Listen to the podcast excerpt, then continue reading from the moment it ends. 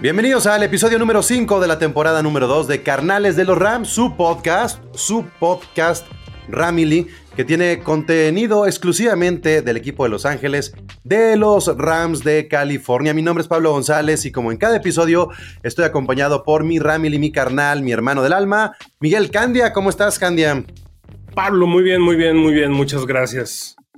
Eh, ¿Cómo, te va? ¿Cómo, te ha ido? Presume primero, presume tu outfit primero, por favor. O sea, hoy, ah, hoy andas retro, retro girly.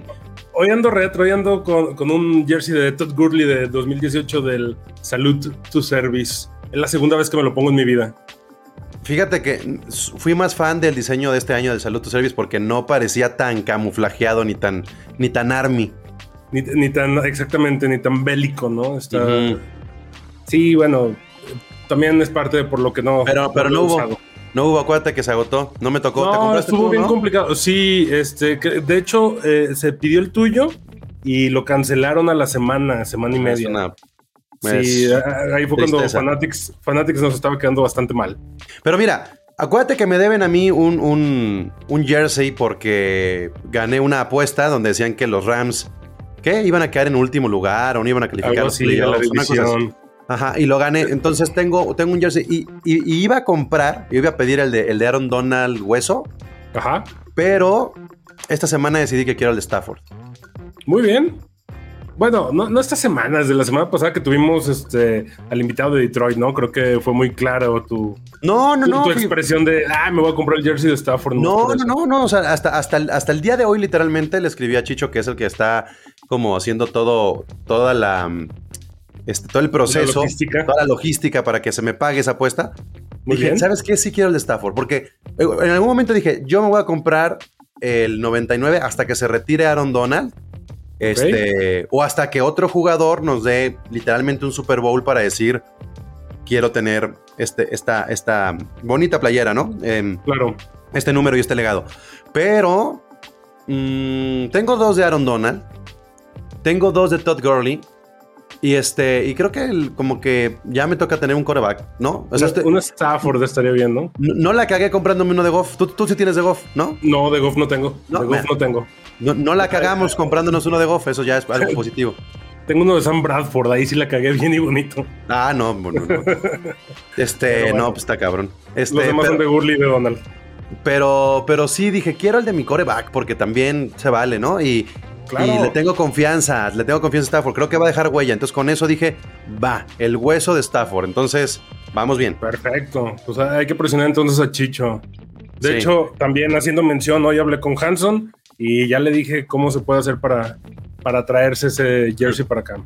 Y la gente dirá, ¿quién es Chicho? ¿Quién es Hanson? Pues son el resto de los representantes que hay en Gol de Campo. Acuérdense que este podcast de Carnales de los Rams es un hijo de Gol de Campo y en Gol de Campo tenemos el podcast semanal donde le entran representantes de todos los equipos, ya son los 32 representantes, los 32 equipos, y esta semana hablamos un poco de lo que fue el draft, y es lo que precisamente vamos a hablar el día de hoy en este podcast, un poco hablar de la actualidad del equipo y hablar de COVID y hablar del draft, porque eso es lo que sucedió en la última semana. Así es que, bienvenidos a Carnales de los Rams, comenzamos. A change of quarters indicates no change in Ram aggressive. This is a journey into sound. A new Record. Somos el equipo de Los Ángeles. Somos el equipo de Los Ángeles. Oh yeah. Whose house? Whose house? Whose house? El Mob Squad de Inglewood. Gol de Campo presenta. Carnales de los Rams, el podcast de los carneros. Bueno, Candia, pues este, ¿le dio COVID? ¿Le dio COVID o, a alguien ahí en el staff? ¿O cómo estuvo este? Al general manager, a Les Smith le dio COVID. ¿No le había dado ya? No, él no. Y lo mandaron a su casa un... Perdón, ahorita me estoy escuchando, me escucho muy mormado, muy gangoso. Traigo un poco de, de, congestión, les ofrezco una disculpa a todos. Este, no, no tengo COVID otra vez, pero sí. Yo ya estoy vacunado, yo ya estoy ah, vacunado, ya puedo ir al estadio. me da mucho gusto. Ya puedo ir al estadio.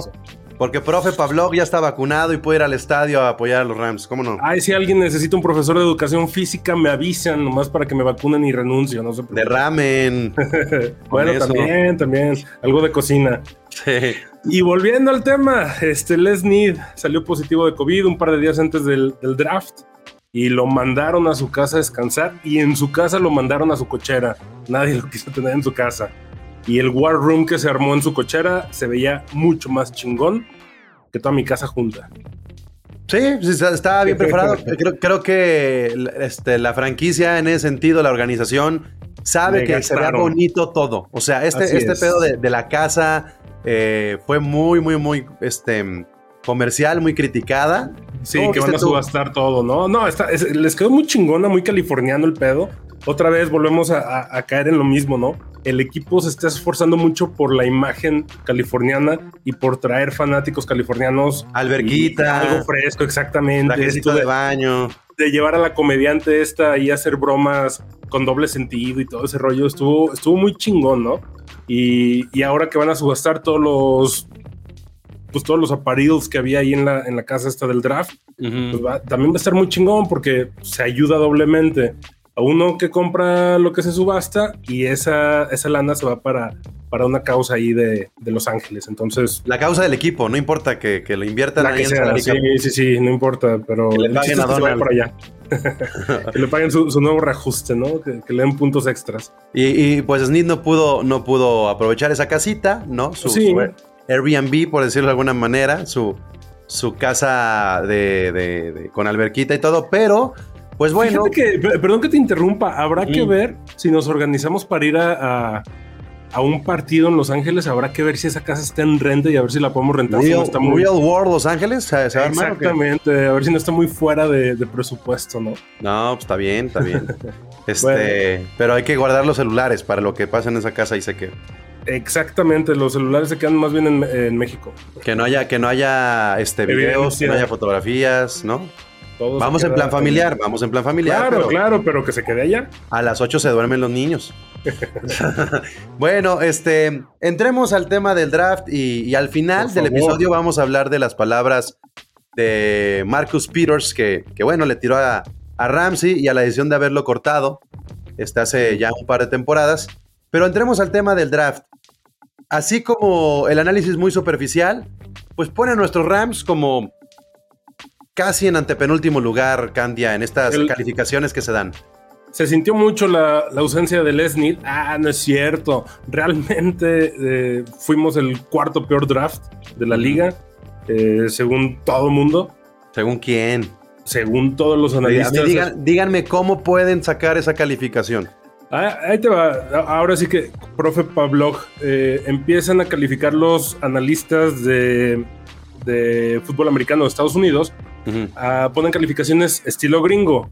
A, más, A, A menos, eh, B más, B, B menos, ta, ta, ta, ta, ta, tal. Y al final se saca un promedio que nunca he entendido cómo lo sacan, que se llama el GPA, el Great Point Average. Eh, nunca lo he entendido. Yo estudié un año en Estados Unidos. Sé que tuve un GPA muy similar al, al, del draft de este año de los Rams. Por eso sé que fue un muy mal GPA, que era 2.19.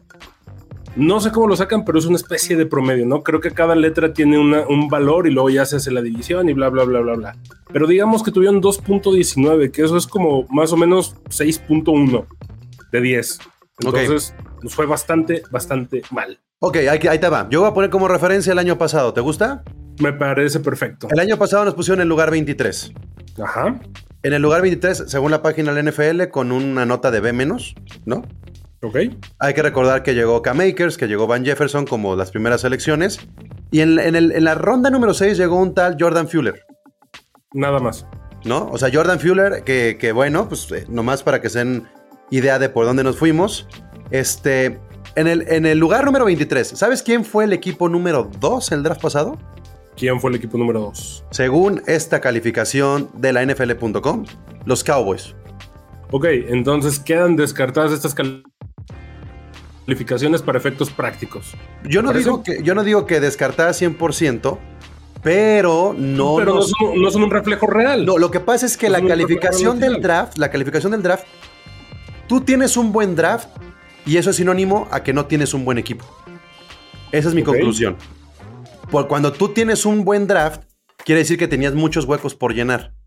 Cuando tú tienes un draft medianón hacia malo, quiere decir que no tenías muchos huecos por, por este, llenar y entonces este, a lo mejor ni siquiera tenías rondas tempraneras, como fue el caso de los Rams, que no tienen primera ronda, y es más difícil hacer un buen draft. O sea, entonces yo no le haría mucho caso a esto de las notas. Por más objetivo que lo quieran hacer, yo creo que los Rams veía por ahí una análisis también muy superficial sobre las selecciones en, uno de los Facebooks, creo que fue en el de este, Carneros Latinos, y decían que literalmente lo que hizo la organización fue cubrir las bajas, posición por posición. Es decir, se fue un receptor como Josh Reynolds, te traes a, un receptor como tú.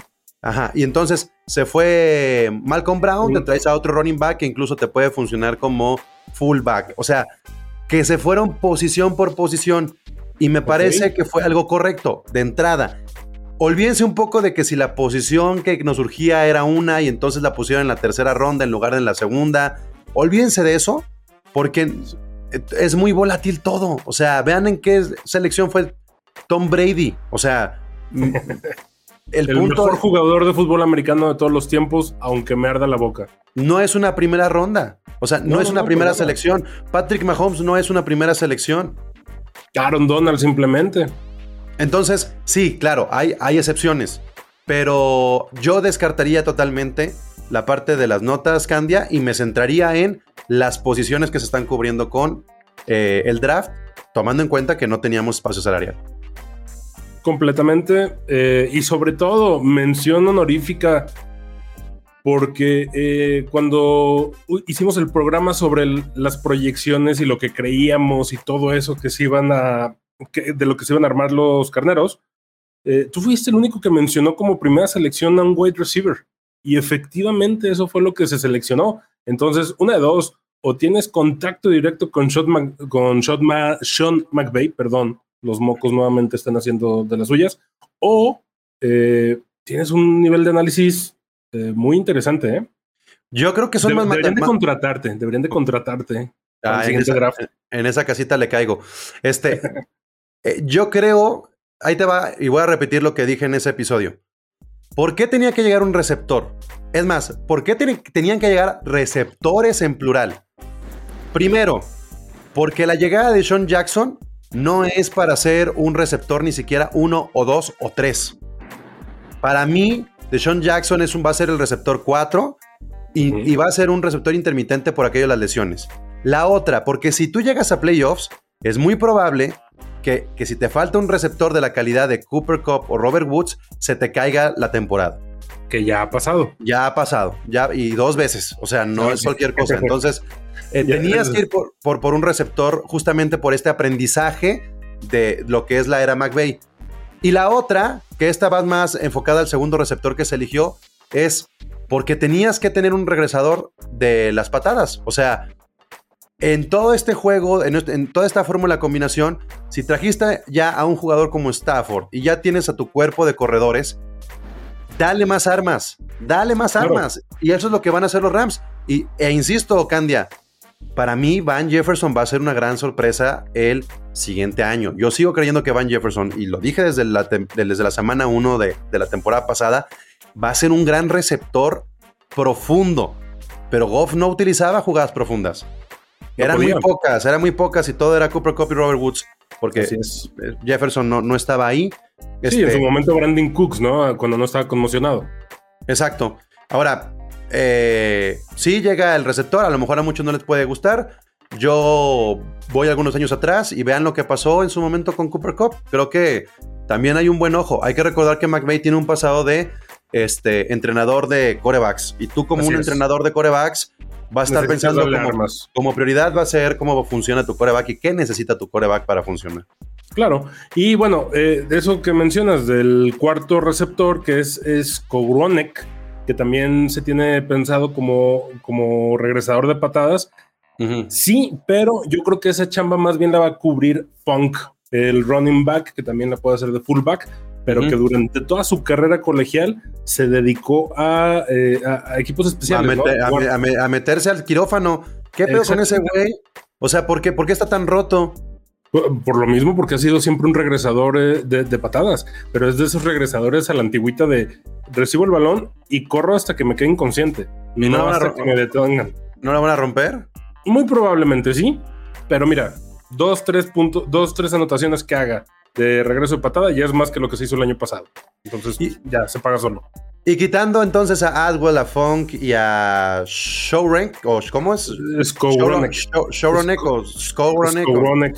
Bueno, ese güey. Quitando, quitando a todos ellos, el resto, pues, este, sin sorpresas, ¿no? Nos fuimos a estas posiciones de, Bueno, bueno, bueno, bueno, perdón. Yo creo que hay una sorpresa interesante eh, que puede ser un, talento ahí escondido que nos Bobby Brown. Exactamente. Ese defensive tackle de, corpulento, pero sin embargo rápido. Creo que puede ser esa, esa pieza que le falta a Donald para desequilibrar, ¿no? Que siempre ha sido cubierto por, por Clay Matthews, por Endamo Kung Su, por Michael Brokers. Creo que ahora ya están pensando en alguien a largo plazo, no en una superestrella de un año.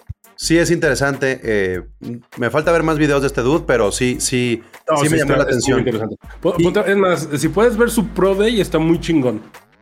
y hay otro. Muy, muy ágil para su tamaño. Y hay otra llegada que no es del draft, sino de los waivers que dejaron los Jets, John Daka. Ok. John Daka este, acaba de ser fichado también. Es un jugador que llegó este, primero a, a Baltimore, luego estuvo en los Jets y ahora regresa, este, bueno, ahora tendrá oportunidad con los Rams, al menos en, en esta pretemporada. Vamos a ver qué pasa también con estos cortes que pueda haber. Pero... ¿En qué posición está jugando John Daka? John Daka va a ser un la es pass rusher. Ok. Otro otro linebacker para Donald. Entonces, este linebacker. Ok. La defensa sigue estando sólida. Sí, em, digo, ahí está como digamos la, la, mm, la, toma, la fotografía que podemos tener con lo que se armó con el draft. Yo por eso creo que yo quedé contento, ¿eh? O sea, yo sí dije, bueno, no tienes selección número uno. No tienes, no, bueno, no tienes más bien ronda, primera ronda. Entonces, tenías que armarte para llenar los huecos y, lo hicieron bastante bien. Es que no es un draft espectacular, es un draft sólido. ¿Cuándo ha sido? Eh, no lo ha sido en los últimos desde Aaron Donald. Y hasta más. Se me hace que. Se me hace que desde antes no ha, no ha habido un, draft que tú digas, ah, espectacular, ¿no? Pero no importa. A final de cuentas, lo que siempre ha sido espectacular de los Rams y lo que va a seguir siendo espectacular, yo creo, durante toda la era McVeigh, son los movimientos de agencia libre, ¿no? O sea, es cuando se han traído a Jalen Ramsey, que hablaremos un poquito más de eso adelante es cuando se han traído a Dante Fowler, es cuando se han traído a Matthew Stafford. O sea, creo que se mueven más. Jugadores, ¿Cuántos jugadores hoy en este roster eh, Candia consideras, independientemente de, su draft, de su generación, hablemos de su estado actual, cuántos jugadores de los Rams son de primera ronda para ti? Ahorita, actualmente, Stafford, obviamente, Donald, obviamente. Bueno, ahorita ya sabiendo cómo juegan. Stafford, Donald, Ramsey, definitivamente. Akers. ¿Akers? Eh, no, Akers, Akers, pues segunda. Eh, Akers yo sí lo podría. Bueno, eh, en primera si tienes muchos picks, ¿no? Si eres los delfines de Miami. Este. Pero bueno, podemos pasarlo segunda.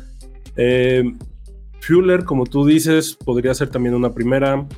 Mm, mm, mm, y hasta ahí, a lo mejor. Ya de segunda ronda. No, no, por, la por, la posición. Ya sé, ya sé, ya sé. A mí siempre me dicen eso, que cómo es posible que te vayas por punteros y por pateadores. Al final de cuentas son los que más puntos hacen. Sí, sí, sí, pero bueno. Me gusta o no. O sea, no, no sé por qué esa necedad. Andrew Whitworth. Ah, ah, bueno, ahí está otro. Pero no sé por qué esa necesidad de la liga de, menospreciar a los pateadores. Bueno, pero estamos hablando de que el, roster tiene al menos cinco jugadores de primera ronda. Así, digo, por el nivel que están mostrando ahorita. Facilito. Y, yo por eso creo que, no está mal sacrificar las primeras rondas. O sea, y, es justamente a, lo que vamos ahora con el tema de Marcus Peters. ¿Qué dijo Marcus Peters? ¿A quién le tiró? ¿Por qué le tiró? ¿Y por qué a estas alturas? Marcus Peters fue invitado al podcast de Aquip Talib, otro esquinero que había de los Rams. El que, estaba del otro lado. De, un lado estaba Marcus, Peters, del otro lado estaba Aquip Talib. ¿no?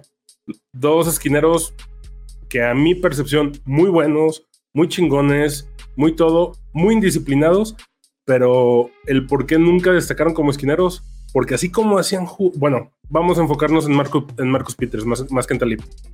Así como hacía jugadas chingoncísimas, cometía errores que le costaban al equipo partidos y a veces campeonatos. Entonces va, lo invita a Quick a su podcast y dice, es que eh, el equipo me faltó el respeto al cambiarme por Jalen Ramsey. Eh, soy mejor que Jalen Ramsey y mis números me avalan. Pues sí, güey, o sea, sus números te pueden avalar, pero al final de cuentas, un buen esquinero no es aquel que sobresale en un partido, sino es aquel que precisamente pasa desapercibido, pero hace que pase desapercibido también el receptor enemigo. Y para muestra tenemos a Jalen Ramsey con DK Metcalf que se enfrentó dos veces a él y las dos veces lo neutralizó. Entonces, sí, en números podrá estar mejor Marcus Peters, pero Marcus Peters nunca detuvo durante dos partidos seguiditos a un receptor de la talla de DK Metcalf. Es una posición donde se van a notar más tus errores que tus aciertos. Exactamente. Entonces, entre menos ruido hagas, estás haciendo mejor tu chamba. Y eso es lo que Marcus Peters, al igual que Quit Talib, o sea, jugadores sí, que con una jugada te desequilibraban el partido, para bien o para mal. Pero aparte, muy indisciplinados, rompen el vestidor, se sienten la última coca del desierto. Eh, y en fin, más cosas que no podemos decir al aire. Pero, pero eso, ¿no? Este, ahora resulta que se siente ofendido porque lo cambiaron a, Baltimore y para traer a, Jalen Ramsey. Ah, pues no, güey, o sea, te cambiaron porque tenías muchas carencias. Sí. Le guste o no le guste. Pero además es una forma muy corriente de expresarse el equipo. O sea, ya déjalo pasar. Puedes tener tu coraje, puedes tener tu ego, puedes verte muy farol, pero salió sobrando toda esta, esta conversación, ¿no? No, y más, o sea... y más con Talib, o sea, también otro. Exactamente, exactamente. Y más contra Ramsey, que hasta el momento yo creo que es, al día de hoy es el mejor corner que hay en la liga y es de los mejores corners que han tenido los carneros en toda la, en toda la historia, más que Marcus Peters y más que Talib. Sí, ¿no? Entonces... Digo que Talib llegó como, como un veteranazo, Exactamente, fue muy bueno. pero, pero, Marcus Peters estaba considerado también el mejor en su posición en ese momento. ¿Quién, lo, lo, desplazó? Jalen, Ramsey. Entonces se tiene que ir uno a la juventud y a, lo seguro, ¿no? Y es algo que pues Marcus Peters, insisto, desequilibraba los partidos para bien y para mal. Desgraciadamente, más veces para mal en partidos más clave. Algo que hasta la fecha Ramsey no ha hecho.